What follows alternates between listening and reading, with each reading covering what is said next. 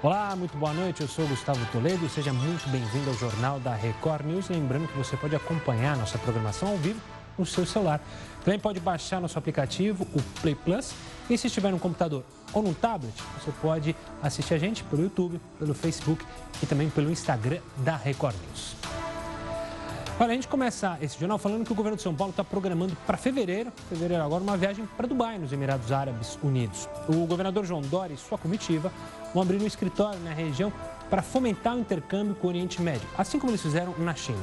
O Palácio dos Bandeirantes, então, convidou empresários para irem juntos com a trupe do Dória. Adivinha quem já está com o passaporte prontinho para a viagem? Ela mesma, nossa marmota que não é boba nem nada, a vice do Faísca já avisou para o governador que só viaja na classe executiva, afinal, uma viagem longa para Dubai. Ela também quer levar a tiracolo dois assessores que você vê na tela, estão muito bem preparados, como você pode ver na nossa montagem, segundo a marmota, apenas para atender os seus desejos de mil e uma noites nas Arábias. Vamos ver agora o que é destaque no site R7, o portal aqui do nosso grupo, Grupo Record. É claro que o tema só pode ser se Donald Trump fez um pronunciamento para falar sobre a morte do general iraniano. Segundo ele, foi morto para parar uma guerra. De acordo com Trump, o presidente americano também disse que os Estados Unidos estão prontos e preparados para qualquer tipo de resposta vinda do Irã. A gente vai falar muito ainda sobre esse tema aqui no Jornal da Record News, é, com entrevista e também com Heloísa Vilela, direto lá dos Estados Unidos. Veja agora outras notícias para você saber de fato em que país vive. Ministro do Supremo Dias Toffoli elogia a criação do juiz de garantias e diz que é um avanço civilizatório. Estados Unidos decidem mandar mais 3 mil soldados ao Oriente Médio. Medo de terceira guerra mundial toma conta das redes sociais após ataque dos Estados Unidos matar comandante do Irã. Mas será que pode acontecer de fato uma nova guerra? Nosso convidado vai explicar. Iraque afirma que ataque dos Estados Unidos ao Irã não afeta a produção de petróleo. Universidade de Sydney estima que um terço dos koalas morreu por causa de incêndios na Austrália. Europa cria órgão para combater desinformação no ensino de sua história. Nós vamos explicar. Aumento de turistas no Brasil faz governo estudar a liberação de visto a outros países. Lei de abuso de autoridade entra em vigor. Lembrando que ela é contestada lá no Supremo Tribunal Federal. No Distrito Federal, prédios sem placas em braille vão pagar multa de até R$ 2.500. A fixação das placas já era obrigatória, mas não existia punição. WhatsApp bate recorde com 100 bilhões de mensagens no ano novo. Só os brasileiros enviaram mais de 13 bilhões de mensagens na virada. E você? Uma dessas pessoas que mandou mensagens no ano novo pelo celular? O que você desejou para 2020? Conte para gente. Envie sua resposta no nosso WhatsApp no 11 942 128 782.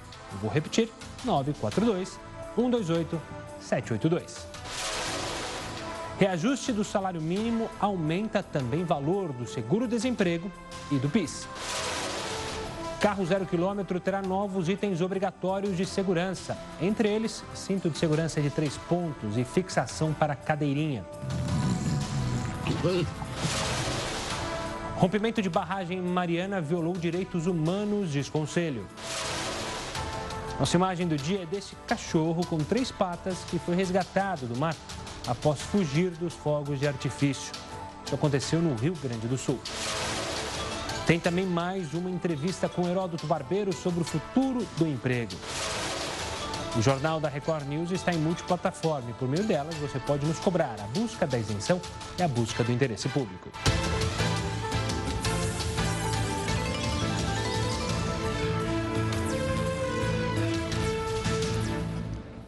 Lembrando que você também pode acompanhar todos os dias nossa reunião de pauta, sempre ali por volta das 6 horas da tarde nas redes sociais da Record News, no Twitter, no Facebook, no Instagram, tá certo?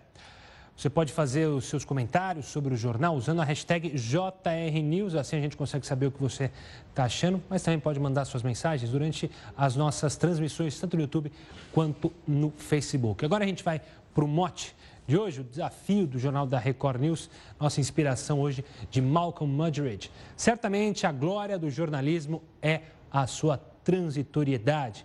Está aí, sempre com frases relacionadas à comunicação, ao jornalismo, a gente dá o pontapé aqui no Jornal da Record News. Agora a gente fala do WhatsApp, que bateu recorde com 100 bilhões de mensagens só na virada do ano novo, no dia de ano novo. Só nós, brasileiros, enviamos mais de 13 bilhões de mensagens durante o Réveillon. E essa é a nossa pergunta do dia para essa sexta-feira.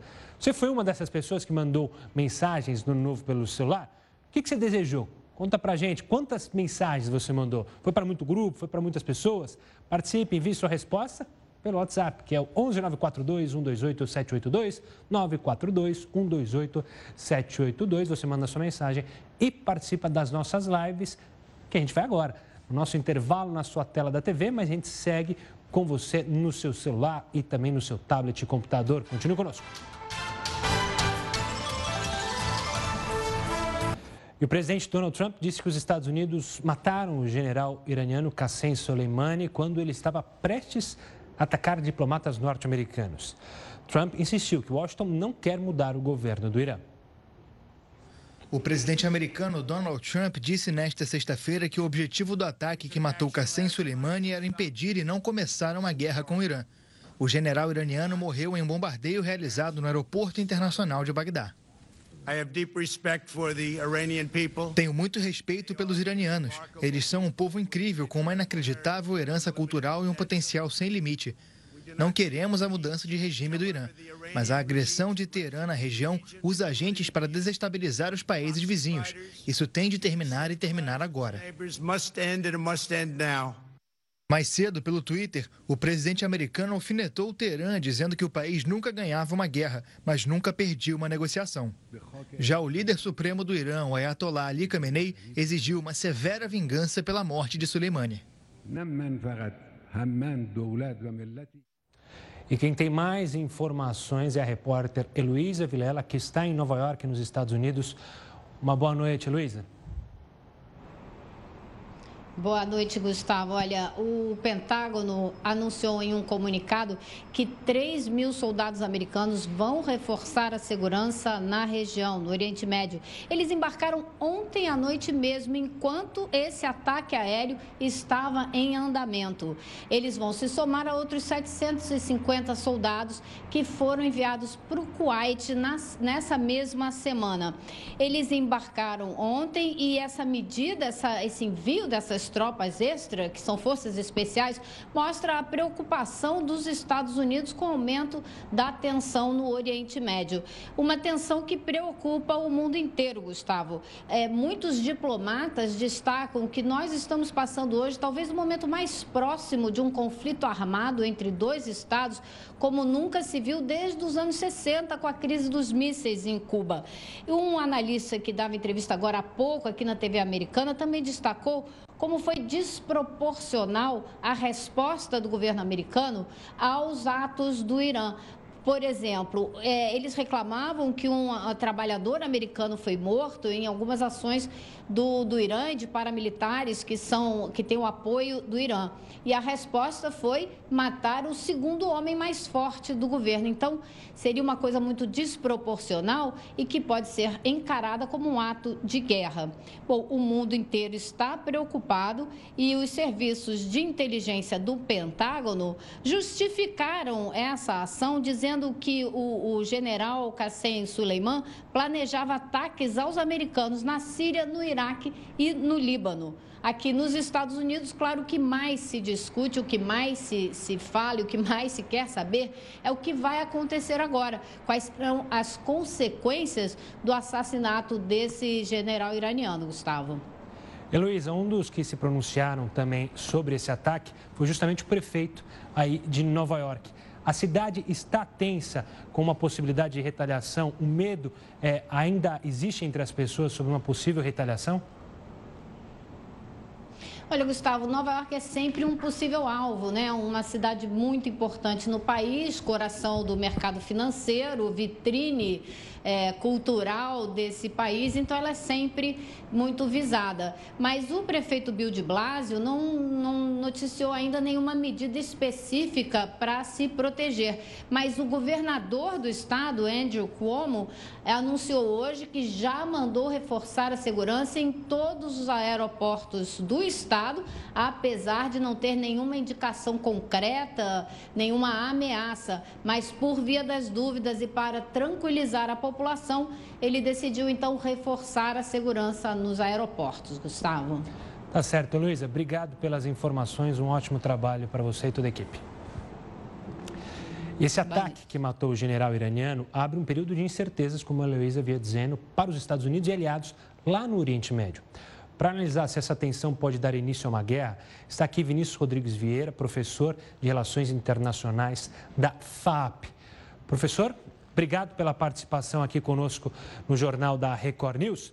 Eu vou pegar um pouco do que a Heloísa falou sobre como estão analisando lá nos Estados Unidos essa tomada de decisão militar dos Estados Unidos de matar o segundo homem mais importante do Irã, de ter sido desproporcional. Eu queria que você explicasse para as pessoas lá de casa por que esse é, militar era tão importante para o Irã e qual o significado da morte dele. Boa noite a todos, obrigado pelo convite. É, nós temos nessa morte, ou como os iranianos diriam, um assassinato desse herói de guerra para os iranianos, o general Soleimani, um líder das ações do Irã no exterior. O que, que são essas ações no exterior? São grupos que os Estados Unidos rotulam como terroristas. O a própria guarda revolucionária iraniana, ela é considerada pelos Estados Unidos um grupo terrorista pelo apoio a outros grupos que fazem ataques a militares americanos no Oriente Médio. E o caso mais recente aí, como foi bem descrito, foi a invasão, a tentativa, melhor dizendo, de invasão da embaixada dos Estados Unidos, que teve a participação de uma milícia iraquiana, a embaixada em Bagdá, é, de uma milícia iraquiana xiita que é apoiada é, pelo Irã. Aqui cabe uma explicação muito breve sobre o mundo árabe muçulmano. Os muçulmanos são divididos em dois grandes grupos: os sunitas, que fazem aí mais ou menos, correspondem mais ou menos a 80% da população de muçulmanos ao redor do mundo, e os é, xiitas, que correspondem a aproximadamente 20%.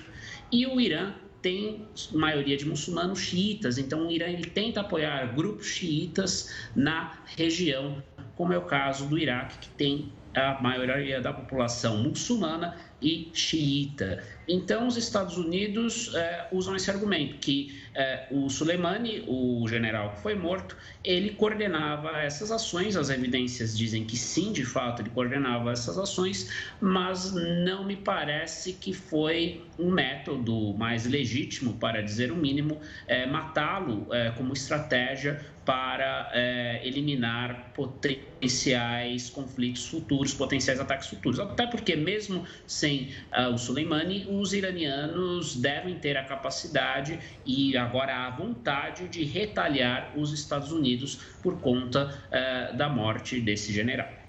Professor, falando da retaliação em si, é, no início da manhã aqui no Brasil, é, as redes sociais explodiram, o Twitter vinha com a hashtag Terceira Guerra Mundial. Isso a maioria, e se não a esmagadora, a maioria de especialistas, ou todos os especialistas, acham é, muito é, absurdo pensar desse jeito. Mas todos concordam que a retaliação pode vir regionalizada, ou seja, ali na região. De que maneira é, poderiam vir essas retaliações? Você falou que o governo iraniano é, apoiava e apoia milícias é, xiitas. É, se acredita que essa, esse apoio possa ser ainda maior a partir de agora? Me parece que sim, porque é, nesse contexto você tem uma vontade maior daqueles seguidores mais radicais de quererem fazer justiça com as próprias mãos.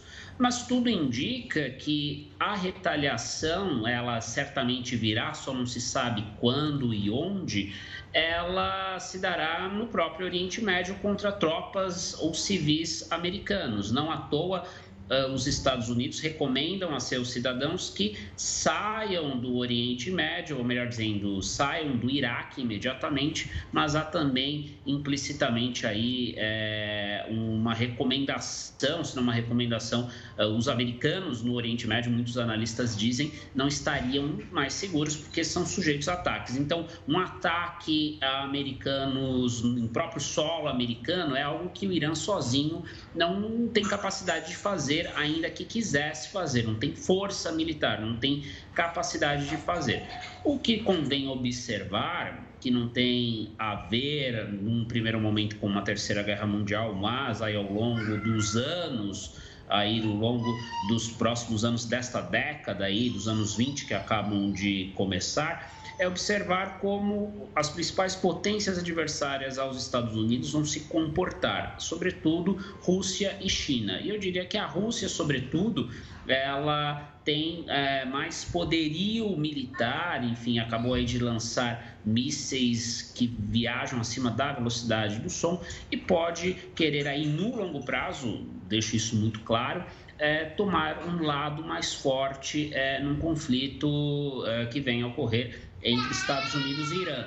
Mas hoje você não tem nenhuma, vamos assim dizer, indicativo de que Rússia ou China, por exemplo, vão, para usar uma linguagem popular, tomar as dores do Irã e vão fazer justiça com as próprias mãos num eventual conflito aí com os Estados Unidos. E os próprios americanos já tentaram pôr panos quentes, dizendo que não foi um ato de guerra, foi um ato para prevenir uma guerra o que, é, porém, não é a interpretação dos iranianos. Os iranianos viam o general, e quando digo os iranianos, não o governo, mas boa parte da população iraniana, via o general, perdão, o general Soleimani é, como é, um herói de guerra, porque ele combateu na guerra Irã-Iraque, que foi uma guerra, aí também trazendo um pouco de história para o espectador, telespectador, é, foi uma guerra em que o Iraque foi apoiado pelos Estados Unidos contra o Irã nos anos 90, né? Era, o, era do Saddam Hussein, mas o Saddam Hussein quando ele ainda era aliado americano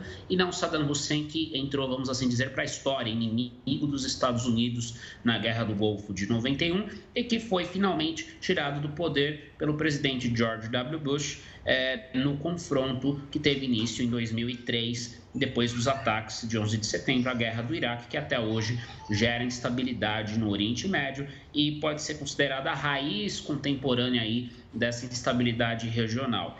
Ou seja, a Terceira Guerra Mundial é algo ainda muito distante, mas, a bem da verdade, esse acontecimento tende aí a moldar a política do Oriente Médio durante esta década e, consequentemente, pode levar a uma escalada ainda maior. E como ocorreu com as duas guerras mundiais que nós tivemos no século XX, elas não começaram de maneira, vamos dizer, muito lógica, sobretudo a Primeira Guerra Mundial. Ninguém acreditava, eram poucos os que acreditavam naquele contexto, em 1914, que as grandes potências entrariam em confronto. E entraram em confronto depois de um acontecimento muito pequeno, talvez é, aqui seja muito detalhe para citar para o espectador, mas cabe dizer que foi um assassinato, o assassinato é, do herdeiro do ao trono austríaco à época, né? o arquiduque Francisco Ferdinando, e isso gerou uma série de retaliações que descamparam no primeiro grande conflito. O que, reitero, não parece ser o caso agora. Rússia e China não devem tomar as dores do Irã, pelo menos nesse primeiro momento. Professor, para finalizar, nosso tempo é curto, está infelizmente acabando, mas eu queria só uma análise breve sobre Donald Trump. Donald Trump, muitos analistas falavam que ele tinha, é, principalmente no contato com Coreia do Norte, Irã, sempre muito agressivo, mas voltando atrás. Agressivo na fala, mas voltando atrás. Este é um marco, então, que a gente tem agora no governo Trump, porque finalmente, ou não finalmente, mas definitivamente, ele teve uma ação é, e uma ação pesada ao matar é, o número dois do Irã. Como que dá para analisar essa situação e por que da tomada de, da decisão de Trump?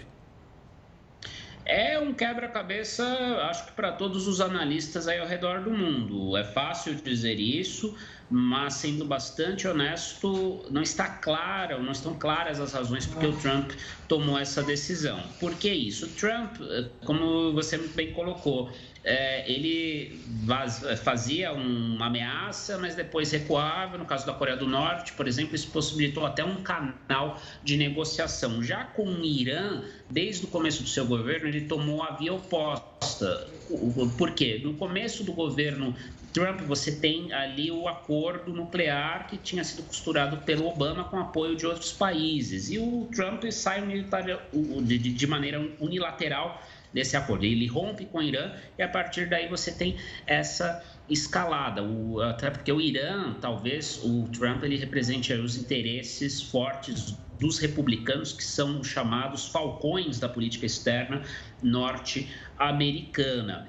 O que o Trump talvez tenha querido fazer, que tenha sido uh, inevitável essa decisão por parte dele, no entendimento uh, dos formuladores de política externa norte-americanos, é o fato de ter havido a tentativa de invasão da embaixada americana, que é algo que vai totalmente contra a lógica né, das relações internacionais. É a violação na prática da soberania de um país, do território de um país. As embaixadas são consideradas territórios é, daquele país, embora esteja em outro país, um país estrangeiro. Então, talvez tenha sido o limite para o Trump, para os seus uh, assessores mais próximos, demandando aí, na lógica americana, reitero, esse tipo de ação. Mas não quer dizer que nós veremos aí um Trump disposto a comprar toda e qualquer briga. O Irã ele é um calo, vamos assim dizer, na política externa americana, um calo aí de mais de 40 anos, desde que os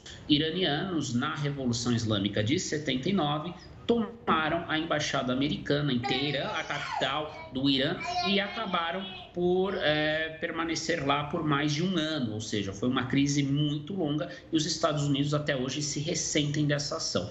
Ou seja, não é apenas o Trump, é a combinação dos eventos mais recentes principalmente a invasão à embaixada lá em Bagdá, a embaixada dos Estados Unidos em Bagdá, patrocinado, tudo indica, por essas milícias xiitas, e esse é, histórico de tensão entre Estados Unidos e Irã, que vem aí é, desde 79, desde a é, República, desde a fundação da República Islâmica. Embora o Trump tenha deixado claro agora à noite, é, ele não quer mudar o regime iraniano, ele só quer que o Irã pare de se intrometer nos assuntos ali de outros países da região, o que para o Irã por si só já é uma ofensa haja vista que os iranianos, o regime iraniano vê como sua obrigação proteger os interesses dos xiitas, desse uh, facção, desse grupo religioso dentro uh, do islamismo, uh, que perfaz a maioria da sua população e também está presente ali em outros países da região, sobretudo o Iraque. Então não representa, ao meu ver, uma guinada na política externa do Trump. É algo que é perfeitamente compreensível dentro do histórico de relações entre Estados Unidos e Irã, e é algo que talvez poderia ter acontecido sob o comando de qualquer outro presidente americano, né? Tá certo. Professor, obrigado pelas explicações sobre o tema e até uma próxima.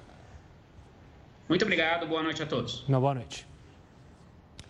A gente segue acompanhando, claro, qualquer desdobramento que ocorrer lá ainda hoje e durante a nossa programação. Claro, vamos ficar sempre atento a esse possível conflito, a retaliação do Irã aos Estados Unidos. Olha, a Interpol entregou ao Líbano uma ordem de prisão contra o ex-executivo Carlos Ghosn. Ele disse ter planejado a fuga do Japão sozinho. Ghosn fugiu enquanto cumpria prisão domiciliar no país asiático. Mesmo com a ordem, o governo libanês disse que o brasileiro não está no país. Se o pedido não for cumprido, Carlos Gon pode continuar em liberdade, já que o Líbano não tem tratado de extradição com o Japão.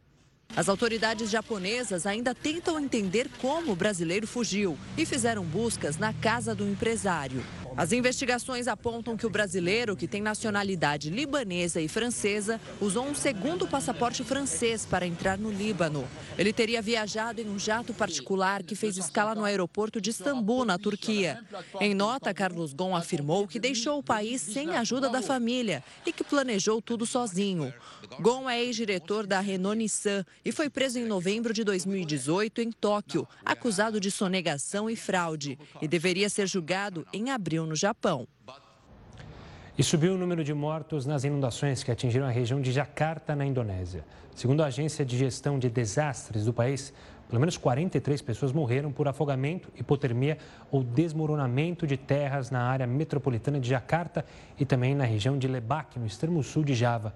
As autoridades continuam à procura de desaparecidos. O balanço anterior indicava 23 mortos. Agora a gente vai para mais um rápido intervalo, ou melhor, para mais uma live nas nossas redes sociais da Record News. Eu espero por você. Até lá.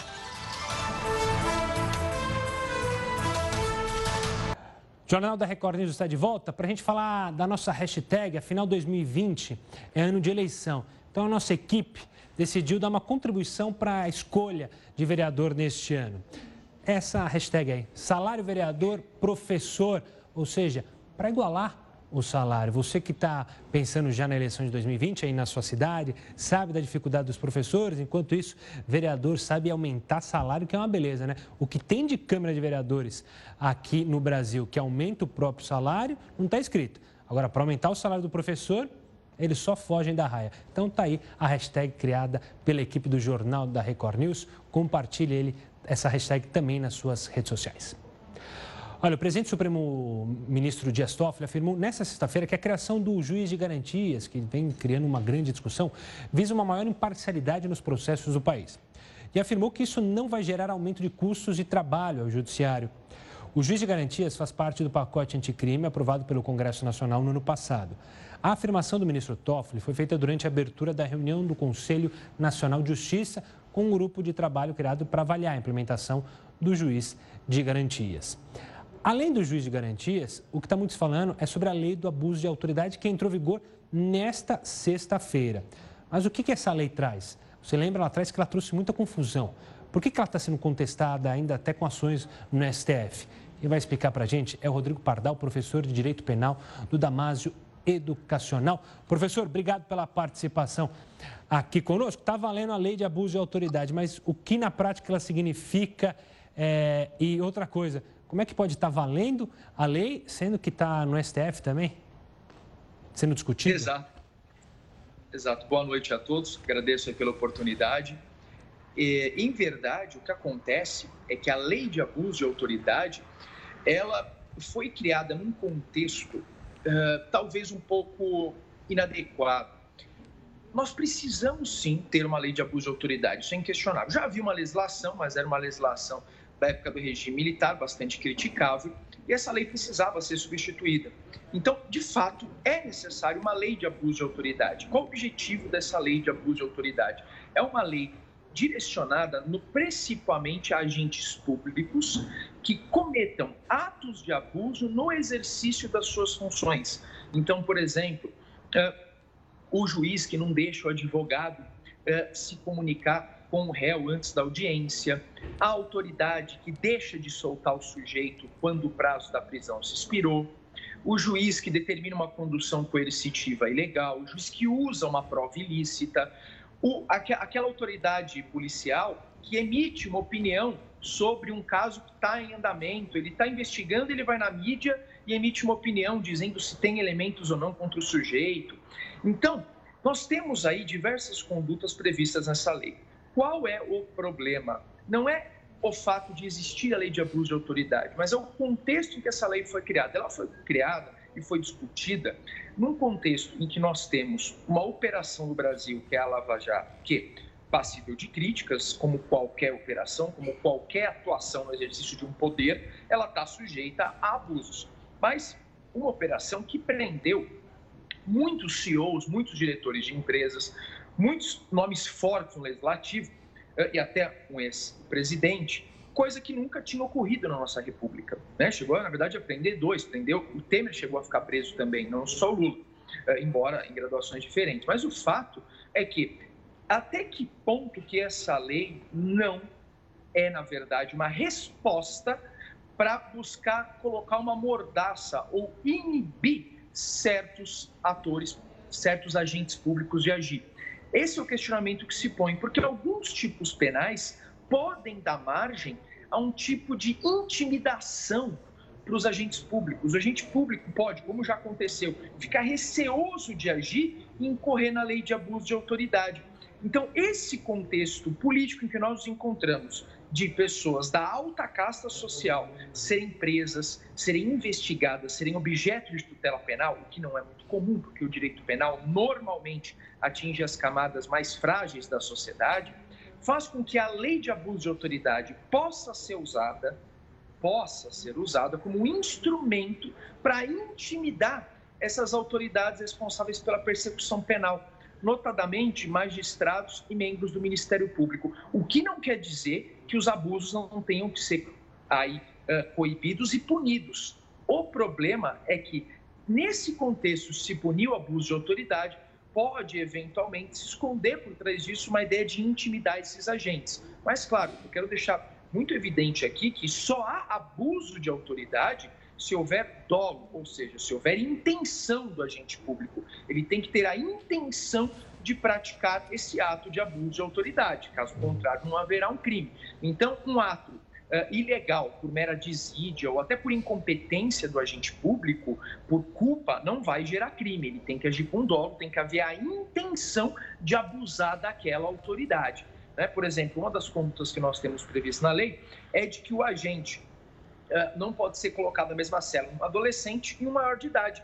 Isso aconteceu no Brasil há pouco tempo, uma menina que foi colocada na cela com vários sujeitos. Se isso acontecer, caracteriza abuso de autoridade.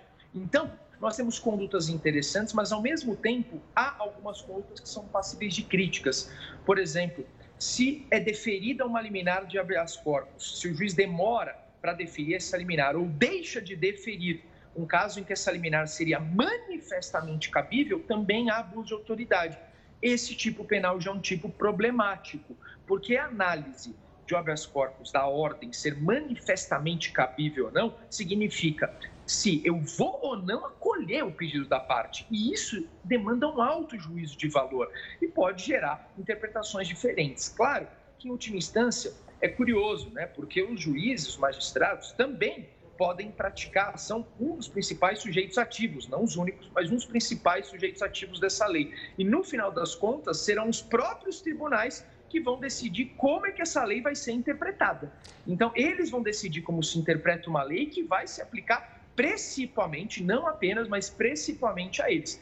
Na prática, o meu receio é que a lei tenha uma baixa aplicabilidade, por ter alguns dispositivos questionáveis, e, e, e, por ter uma jurisprudência defensiva que vai evitar que essa lei se aplique para não gerar uma mordaça, o meu receio é que essa lei, com o tempo, se torne uma lei meramente simbólica e tenha pouca aplicabilidade. É isso... Ela já tem questionamento. Diga, diga, é, perdão. É, é, nesse ponto que eu queria entrar. São várias ações, se não me engano, são seis ações de inconstitucionalidade sobre artigos da lei. Isso está lá no STF.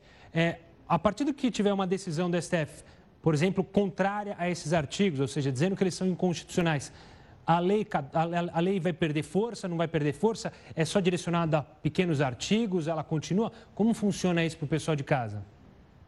Veja, nós temos várias ações, uh, boa parte dessas ações, inclusive, já com liminares. O que, que significa isso? A liminar permite que o magistrado, que o Supremo, e aí quem vai poder fazer isso é um ministro, inclusive. No recesso, por exemplo, quem poderia fazer isso é o Toffoli, que é o presidente. É, na liminar, um ministro já pode dizer se ele entende que a lei é inconstitucional ou não. E depois o colegiado vai analisar isso. Cada ação tem um pedido diferente. Algumas ações questionam uh, a lei como, como um todo, outras questionam artigos pontuais da lei, mas o fato é que se o Supremo acolher uma dessas ações que sustentam que a lei ou parte da lei é inconstitucional, qual o efeito prático disso? Se o Supremo entende que um artigo X da lei é inconstitucional, esse artigo deixa de valer, ele é considerado inválido. toda norma, porque se esse artigo é inconstitucional, ele é incompatível com a Constituição. Como a Constituição, na hierarquia, está acima dessa lei, essa lei deixa de ter força, ela deixa de ter validade, ela é considerada nula por contrariar a Constituição. Então, se o Supremo entende que determinados artigos são inconstitucionais, esses determinados artigos deixam de ter validade, eles deixam de valer. Essa é a consequência, e aí eles não podem mais ser aplicados. Essa é a consequência, caso o Supremo entenda que um artigo ou outro seja inconstitucional. Tá certo, professor. Obrigado pela participação, pelas explicações. E imagino que ainda vamos falar muito sobre esse assunto. É, e, claro, conto com a sua presença numa próxima vez. Obrigado, professor. Obrigado, boa noite, bom trabalho. Uma boa noite.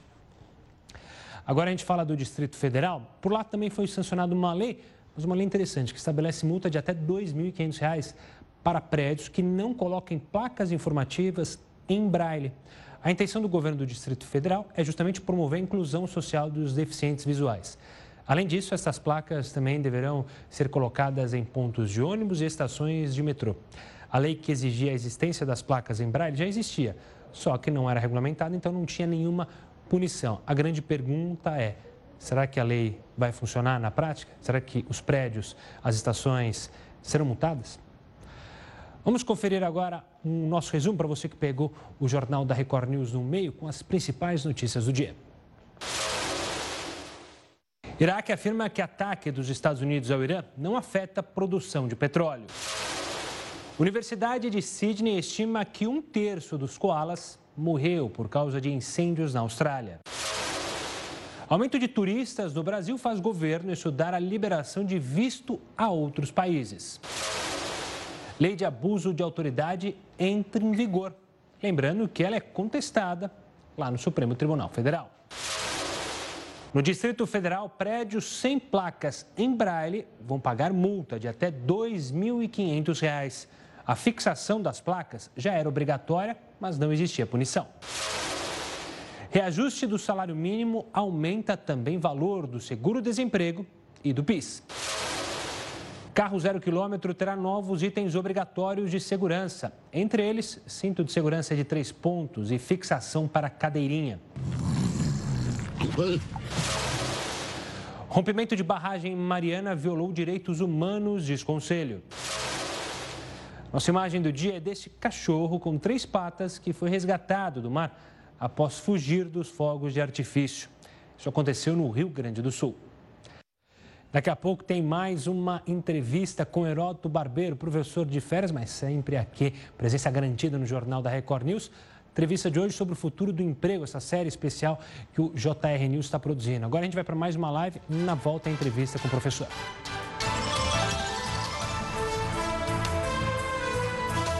Estamos de volta para mais uma entrevista sobre o futuro do emprego. Heroto Barbeiro conversa agora com uma professora sobre o futuro do emprego na área da educação.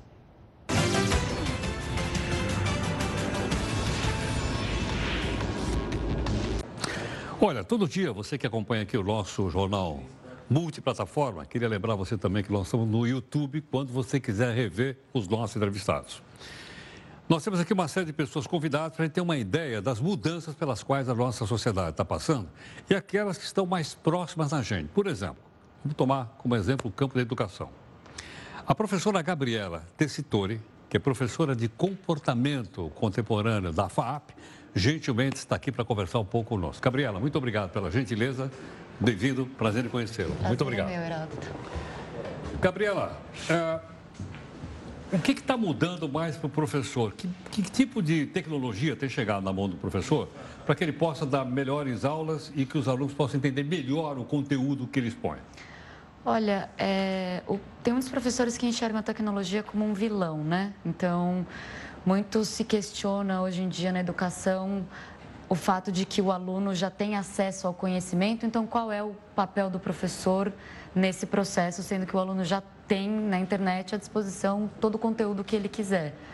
Então, é, isso torna, do meu ponto de vista, a experiência de ser um professor muito mais livre, porque você pode experimentar mais em sala de aula, você pode é, criar outras coisas que, e exercitar capacidades que não necessariamente sejam a de a busca ou a é, decorar um determinado conhecimento, mas sim um exercício de, uma, de um conhecimento crítico, de uma capacidade reflexiva, uma vez que a gente sabe. É, mesmo eu, quando esqueço alguma coisa, por exemplo, algum dado em sala de aula, eu peço, por favor, você pode procurar no Google, ver para mim qual foi a data, como Não foi atrapalha. exatamente.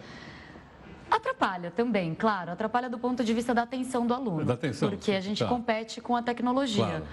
Mas eu me sinto privilegiada desse ponto de vista, porque sendo uma professora de comportamento contemporâneo, eu trato de questões atuais. Então, a gente fala sobre a quarta revolução industrial, sobre inteligência artificial, sobre algoritmos, sobre redes sociais, sobre aquilo que interessa a eles. E, e como metodologia, sim, eu acho que as novas tecnologias é, obrigaram o professor a rever um pouco a sua metodologia em sala de aula, para não ficar só naquela questão da aula expositiva e propor exercícios que, o, que ponham o aluno para pensar e para participar junto da aula como um coautor da aula e não como uma pessoa passiva, Então, simplesmente então posso, recebendo. posso entender que, vamos dizer, que o celular que eu tenho aqui no bolso, ele passou também a ser um instrumento didático de ensino?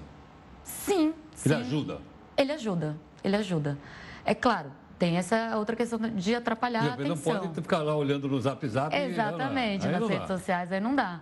Mas ele ajuda. É, com certeza, ele nos livrou de algumas tarefas e nos deixou um caminho mais livre para experimentar outras, é, desse ponto de vista do, do- da metodologia mesmo. Então, você pode ter. é, tem muita gente que trabalha com novas metodologias e que usa o celular em sala de aula. Os alunos aprendem com games, os alunos aprendem é, interagindo nas redes sociais. Então, isso é, pode ser utilizado como um fator que vai é, promover um maior engajamento do aluno com a aula, mas também pode promover um desengajamento do aluno com a aula se a aula não se propuser a dialogar com esse novo mundo. Na sua opinião, você acha que houve uma mudança muito radical pelo seguinte: o primeiro instrumento era o giz, a lousa e o giz. Depois passou a ser o microfone. Depois você tinha slide para projetar. Depois você projetava um filme. Aí apareceram alguns telões. Mas agora tem uma quantidade muito maior de disponibilidade, não é? Eu diria que é, hoje em dia você pode misturar tudo isso. Essa é a grande beleza de se dar aula hoje em dia, porque você pode tanto misturar uma, uma parte da aula sendo expositiva, com uma outra em que você passa um pedaço de um filme e discute, com outra em que eles vão trazer um pedaço de uma série, vão dizer para você o que eles entenderam dessa série, qual relação com o contemporâneo, com as questões sociais, políticas, econômicas, subjetivas, psicológicas. Então, está muito mais fluido, sim, essa, essa questão. E mudou. Mudou principalmente é, é, o modo como o professor encara o aluno, né? Eu acho que aquela relação Ele, mais... tem, ele tem que se preparar de maneira diferente, o professor. Eu acho que sim. Eu acho que sim e não. Tem uma questão de conteúdo, que é uma questão Que que... isso você tem que saber mesmo. Você tem que saber mesmo. Tá. E acho que sim, tem novos desafios para os quais a gente tem que se preparar, que é o desafio de seduzir esse aluno, de cativar a atenção dele, coisa que antes a gente Ou não até- tinha que talvez até de competir. escolher a tecnologia que eu vou usar para passar um determinado conteúdo. Exatamente, exatamente. Eu posso eh, escolher a tecnologia, eu posso escolher a plataforma, eu posso escolher o modo de interação com eles. A gente também tem a disponibilidade de X% de aulas serem à distância, ou então a gente tem a possibilidade de X% de aulas, na graduação estou falando mais, Sei. né? Eh, serem de Ou aulas... seja, eu não preciso ir até a escola. Posso fazer da minha casa Pode. via Skype, por exemplo? Pode. Pode. Ou via o programa da faculdade, ou você pode dar uma aula fora do campus. Então, por exemplo, se eu sou uma professora de urbanismo e arquitetura, eu vou sair com os alunos pela cidade, vou mostrar, vou caminhar pela cidade vou mostrar para os alunos, em vez de ficar sentada numa sala de aula explicando numa lousa.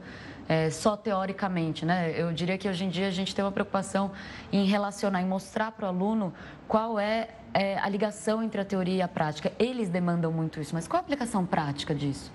Eles, eles têm esse desejo de saber para além da teoria, né? Entendo. Onde é que isso pode ser aplicado? Isso, exatamente. No Eles dia a têm- dia, no cotidiano, Exatamente. Eles têm essa atitude mais pragmática, eu diria, de querer saber qual que é a aplicação disso, querer saber é, por que, que eles estão estudando isso, né? Uma atitude até mais questionadora desse ponto de Agora, vista. esses alunos do século XXI, eles são mais críticos, menos críticos? Como é que é? Os chamados nativos digitais? Olha, Os que já nasceram dentro dessa nova É, tecnologia. que a gente chama de iGeneration ou geração Ah. Z, né? Olha, eu não classificaria como mais ou menos, porque há variações internas dentro de uma própria geração, Mas eu acho que eles são bem críticos e bem engajados. É, eles têm se interessado bastante, eles têm trazido coisas é, para mim, eles têm sugerido, professor, a gente quer estudar isso, a gente quer estudar aquilo, e isso.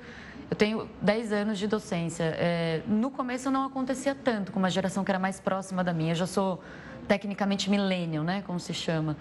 No, quando eu comecei a dar aula, comecei a dar aula muito cedo, eles eram muito próximos a mim e não, eu não sentia tanto. Eu acho que esse aluno que é nativo digital, ele tem sim um espírito mais crítico. Ele está retomando um gosto é, por um pelos textos, pela, por um engajamento maior que eu não sentia no começo da minha experiência de docente.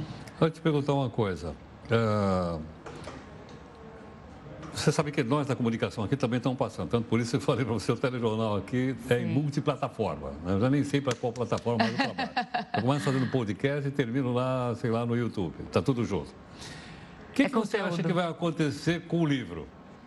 Porque na época que eu estudei era tudo tinta e papel. Hoje, Sim. por exemplo, a gente está percebendo que o jornalismo impresso está passando também para os bits e bytes. Sim. Tá? As revistas estão na internet, os jornais estão na internet. Estão... O que, que vai acontecer? Olha, é, sim, com certeza, muitos livros vão migrar para plataformas tipo Kindle e leitores. Eu mesma uso muito. Não tem mais espaço para livro em casa. Mas o livro como artefato, eu acho que ele vai continuar existindo. É, até por uma coisa mais vintage, assim. Ele vai continuar existindo é, como... Não, não como não como peça de museu, mas como algo a ser cultivado, assim, porque toda tendência que começa a ficar muito difundida gera uma contratendência, né? Então agora é, vira tudo digital. Agora já tem detox digital porque as pessoas estão com overdose do digital. Então elas é já querem voltar a ler jornal no papel porque o jornal no papel não ou fica pulando. Ou LP. Exatamente, ou bolachão de LP. Então o livro eu acho que vai seguir essa mesma trajetória. Já tem editoras que estão fazendo isso, editoras com livros por assinatura, então que estão mudando os modelos de negócio também. Você não precisa comprar o livro, você tem um modelo de assinatura, você assina devolve o livro. Então, a gente vai acompanhando também a própria evolução é, do empreendedorismo, né, do modelo de negócio que a sociedade também cria. Gabriela, muito obrigado pela sua gentileza. Obrigada. Muito grato, muito obrigado. Gente, gente aqui conosco, professora Gabriela Tessitori, professora de comportamento da FAP, nossa convidada, professora de comportamento contemporâneo. Bom, é uma série que você está acompanhando aqui de pessoas e convidados dando uma olhadinha em direção ao futuro. Ok? Com certeza amanhã a gente vai ter um novo convidado aqui para você.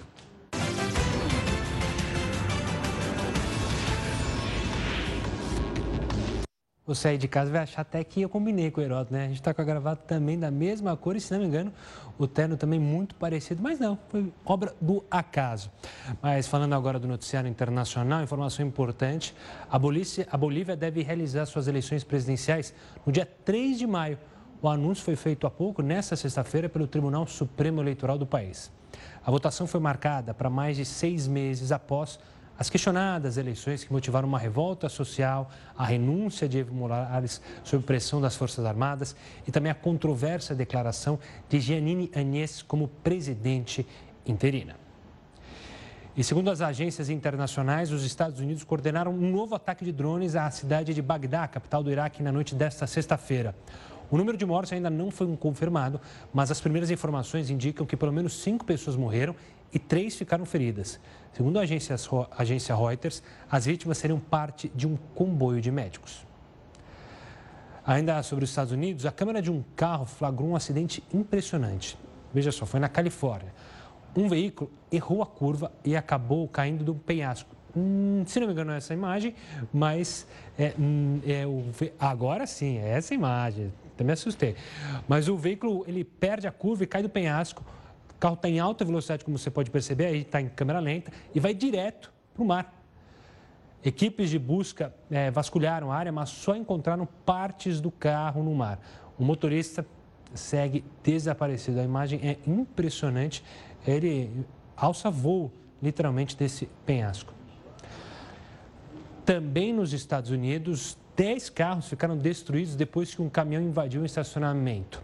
A câmera de segurança mostrou que, agora sim, essa imagem, que o caminhão avança em alta velocidade e bate em um carro, até que ele acaba tombando. Ele causou um grande estrago nos veículos que estavam todos estacionados, mas felizmente não tinha ninguém nesses carros. O motorista da caminhonete ficou ferido e foi levado para o hospital de Atlanta. Ainda não sabe o que, que provocou esse acidente. E agora a gente mostra uma imagem bem legal. Resgate de um cão no litoral do Rio Grande do Sul comoveu as redes sociais. O cãozinho, sem raça definida, se assustou com o barulho dos fogos e acabou caindo nas águas do rio Tramandaí. Ele foi resgatado numa prancha de surf. As imagens foram compartilhadas pelos salva-vidas que trabalham perto da barra de Imbé. O resgate foi rápido e o cão voltou à terra firme. Isso aí é para quem acha que os fogos de artifício é, não causam problemas com o cachorro. O cachorro se jogou no mar por causa dos fogos de artifício, ficou é, incomodado e aí entra nessa paranoia, infelizmente. Mas felizmente foi recuperado, foi encontrado, vai estar com a família dele, está tudo ok com o cachorrinho.